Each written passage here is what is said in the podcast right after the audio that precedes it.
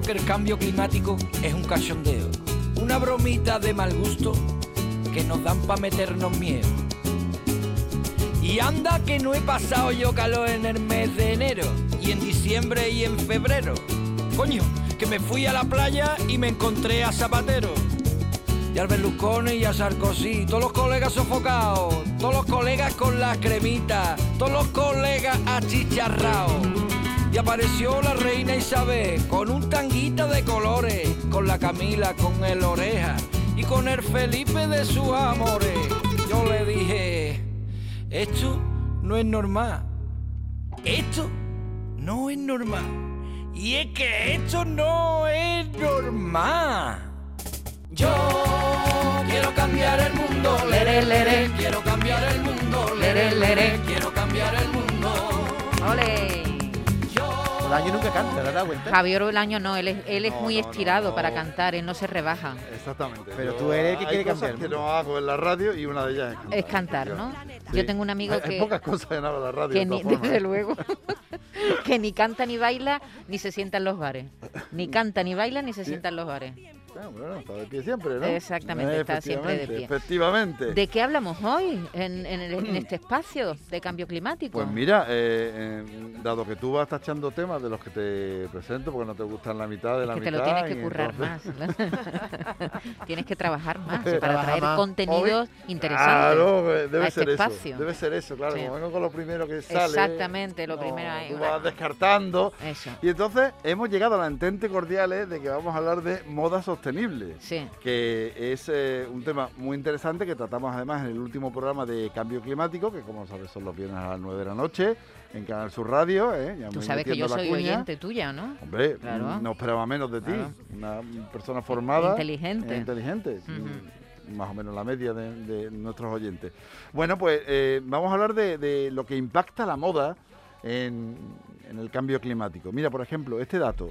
El 10% de las emisiones globales de carbono dependen precisamente de la industria de la De moda. la Y casi el industria 20% Ujú. de las, de las aguas residuales. Porque cuando lavamos, generalmente, además vamos contaminando muchísimo. Son muchas las fibras que se Ajá. van Y perdiendo. además hay prendas que son especialmente contaminantes. ¿no? Efectivamente. Los vaqueros, por ejemplo, dicen, ¿no? Pues mira, no lo sé. Sí, ¿eh? Yo no lo sé. Creo Pero que sí. seguramente Mar Pino sí lo sabe. Que es mi compañera en cambio climático y a quien me ha traído hoy porque ella fue la que hizo este tema y controla muchísimo más Hola, que yo Mar. de, Hola, ¿qué de tal? ¿Qué tal? Muy bienvenida, días. bienvenida. Te estrenas aquí con gracias. nosotros en este Pues sí, espacio. mucho he tardado, ¿eh? Mucho has Mucho he tardado, en tardado venir. porque aquí hay una parte dentro del programa importante que no se estaba mm, transmitiendo bien, que era Sí, mi la- aportación. La estaba, la estaba La estaba ocultando. reservando, la- Estaba- te la no, no, la estaba ocultando. Oye, porque tampoco se trata uno de que le quiten, El protagonismo. quiten protagonismo. Hasta- Hasta que hoy ya no me he visto ya. No has tenido No- más no he remedio. tenido más remedio. Eh, Bueno, Mar, eh, eh, cuando hablamos de moda sostenible, que ¿hablamos solo de la fabricación de las prendas o también del consumo? Porque de- del consumo responsable con respecto a la moda. Claro, efectivamente eh, son esas dos cuestiones, tanto la producción de, la moda en sí como en el consumo. Ambas cosas tienen que ser responsables y sostenibles. Todo esto y este reportaje viene al caso a partir de unas jornadas que tuvieron lugar hace, bueno, hace unos días, hace un par de semanas en la Universidad Palo de la Vide, en la que se hablaba eh, pues de eso, de moda sostenible. Entonces invitaron a una serie de productores y de, de pequeñas empresas eh, andaluzas en las que se planteó, bueno, pues eh, qué es lo que hacen, qué es lo que hay que hacer para que una moda sea sostenible, qué es lo que más contamina, qué es lo que no.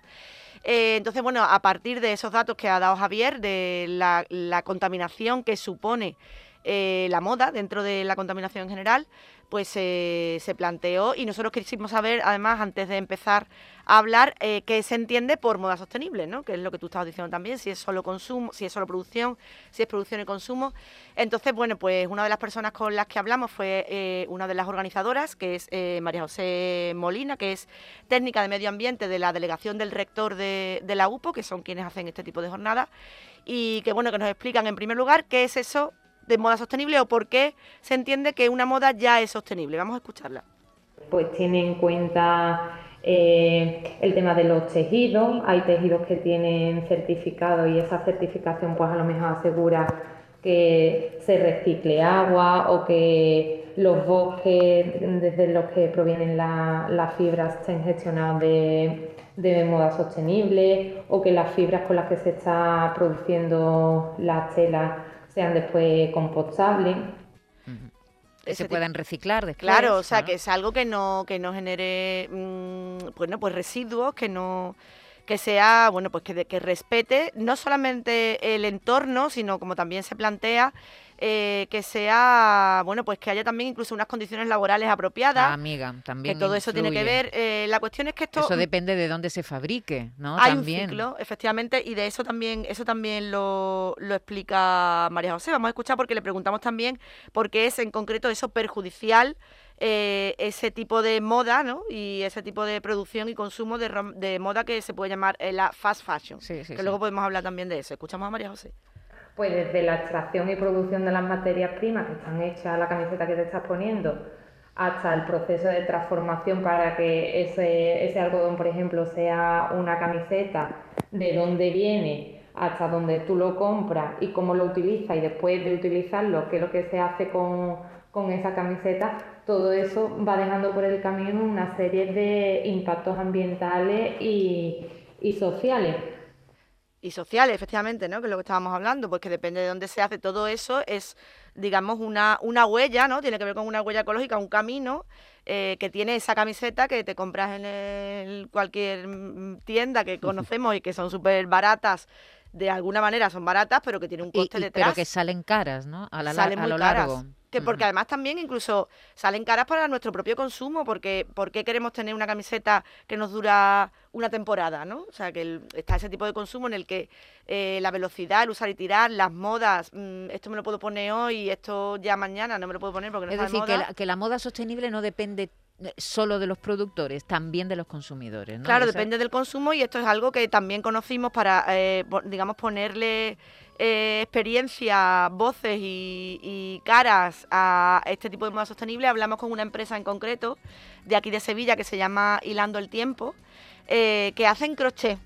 Y claro, el crochet, no, si lo piensas, el ganchillo, mm, las formas de coser que tenían nuestras madres, nuestras abuelas, eso siempre ha sido sostenible, porque además son prendas que son prendas únicas, ¿no? Y mm. que son prendas pues que, por supuesto, van a a durar muchísimo más y además están hechas con tejidos naturales, ¿no? Están hechas con algodón, están hechas con lana y eso sí, son, van a ser un poquito más caras, pero mm, también vas a consumir un poco menos y van a suponer, mm, van a ser muy respetuosas. Mira, David, crochet, que tú antes te metías con el crochet. tú te metías con el crochet, ¿no? Sí, sí, básicamente porque no sé bien el, tejido. Ha hablado esta señora María José Molina de tejido con certificado. Y no sé, Javier y más si nos podéis explicar cuáles son esos tejidos a la hora de ir a consumir, cuando miramos la etiqueta de una prenda, cuáles son esos tejidos que son más sostenibles o menos.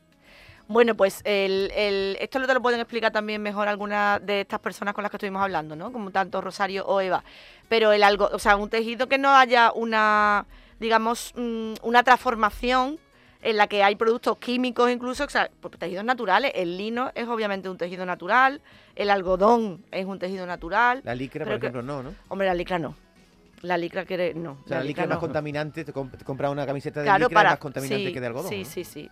Entonces, eh, si os parece, os presento a Rosario y a Eva, que son algunas de, son estas empresarias de Hilando el Tiempo, que nos contaban eh, precisamente eh, incidían en esa importancia de, mm, consumir algo menos a partir de este tipo de prendas que son algo más caras, pero que mm, son mucho más sostenibles y respetuosas. Para nosotros, importante, eh, empezamos por reducir, reducir el consumo, eh, que parece que eso va en contra, nosotras lo que queremos es hacer y vender, claro, pero en realidad no se trata de, comprarte 10 camisetas cada temporada, pues mira, tenemos clientas que este año voy a invertir, no gastar dinero en ropa, sino invertir eh, en una pieza que me va a durar pues toda la vida eso, pues son productos que sirven para que te duran toda la vida, son productos únicos y tienen ese tipo de tejidos, ¿no? Eh, para ellas también son muy importantes precisamente los proveedores, el tipo de, no solo de material, sino de proveedores, que sean de cercanía. Esa es otra cuestión muy importante a la hora de que una prenda o que cualquier otra cosa sea sostenible. Claro, que no, que no viaje y... Que no requiera un transporte. Exactamente, el transporte es lo que más de, lo que más huella deja, ¿no? Claro, eso ya... La, y el consumo de energía, ¿no? El propio consumo de energía eh, excesivo que tenemos y que llevamos, pues mm, que nos es vamos a verdad que cuesta trabajo porque es un esfuerzo, Bolaños, o porque, porque es más caro, es un poco más caro, yo no Claro. sé si mucho tal, pero es más caro, ¿no? Acercarte a una tienda y encontrar ese tipo de etiquetas con tejidos naturales, hay que hacer como un, estar mu- más Yo concienciado, no sé si yo creo. es más caro, pero yo creo que eh, es una cuestión de comodidad. También, ¿eh? sí, Eh, sí, sí. mm, pues, evidentemente, si va, tienes que buscar la tienda que tenga estas prendas Sí. sostenibles. Sí.